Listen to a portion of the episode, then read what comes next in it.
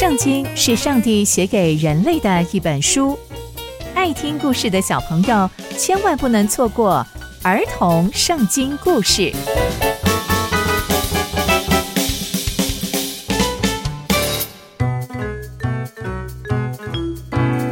各位亲爱的大朋友、小朋友们，大家好，我是佩珊姐姐。小朋友们，今天佩珊姐姐要跟大家分享的故事是约柜运进大卫城。我们在前一集中知道，上帝帮助大卫成功了击败了非利士人两次，也让我们看见大卫敬畏上帝的生命态度。那接下来又会发生什么样的事情呢？就让我们继续听下去吧。大卫王聚集了以色列中所有的人，总共拣选出来三万人。就跟这些人呐、一起启程，要把神的约柜运过来。因为这个约柜啊，其实代表的就是上帝。而且啊，这个约柜的名字是怎么来的呢？是用坐在二基路伯之上、万军之耶和华的名字而来的。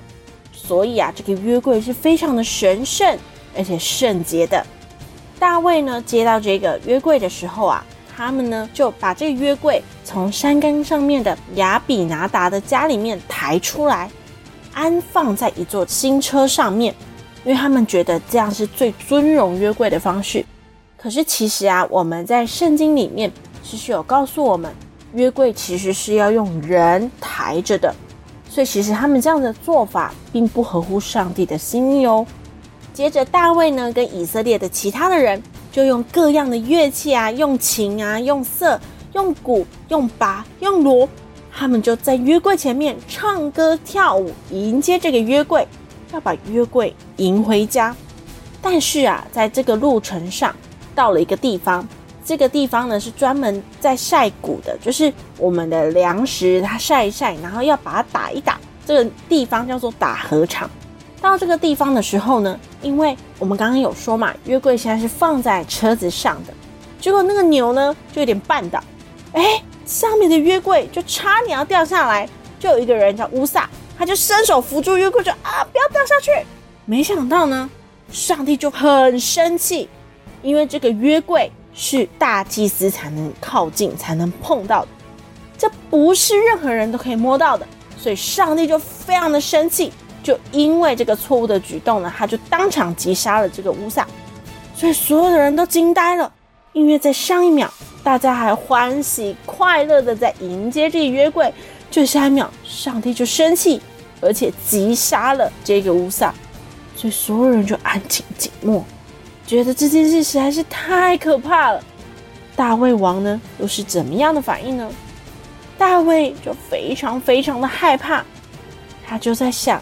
上帝，你的约柜竟然会这样击杀人，那这样怎么可以进到大卫城呢？这样怎么办才好呢？没想到大卫就因为这样，就把上帝的约柜运到别人家那里去了。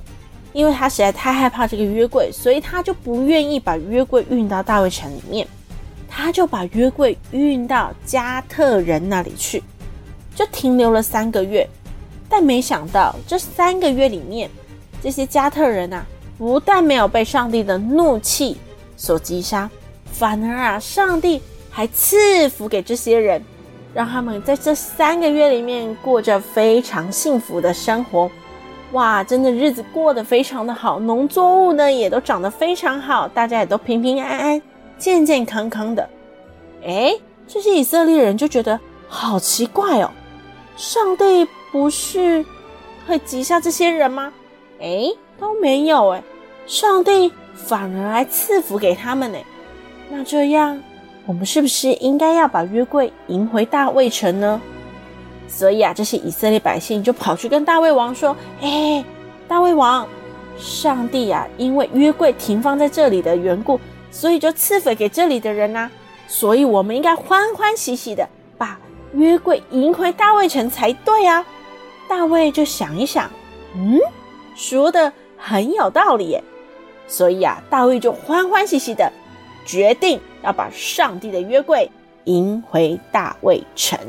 就这样，大卫就束着细麻布的以弗得，在上帝的面前极力的跳舞，而且还准备了一头公牛跟一只肥畜当成是祭献给神。接着就把约柜抬了起来，要把它运回大卫城。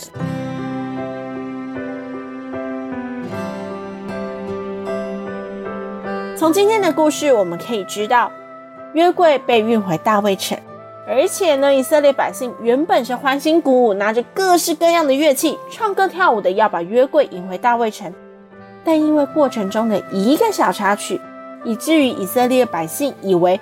上帝要使用约柜来发怒气，所以大卫就不敢把约柜运回大卫城，只好先停留在俄别以东的家，就是加特人那里。后来呢？后来呢？以色列百姓才发现，原来上帝呀，不是要借着约柜发怒气，而是要赐福。所以大卫王又赶紧把约柜迎回大卫城。这也提醒我们。以色列百姓终究是要和约柜在一起的，如同上帝跟我们同在一起的意思是一样的。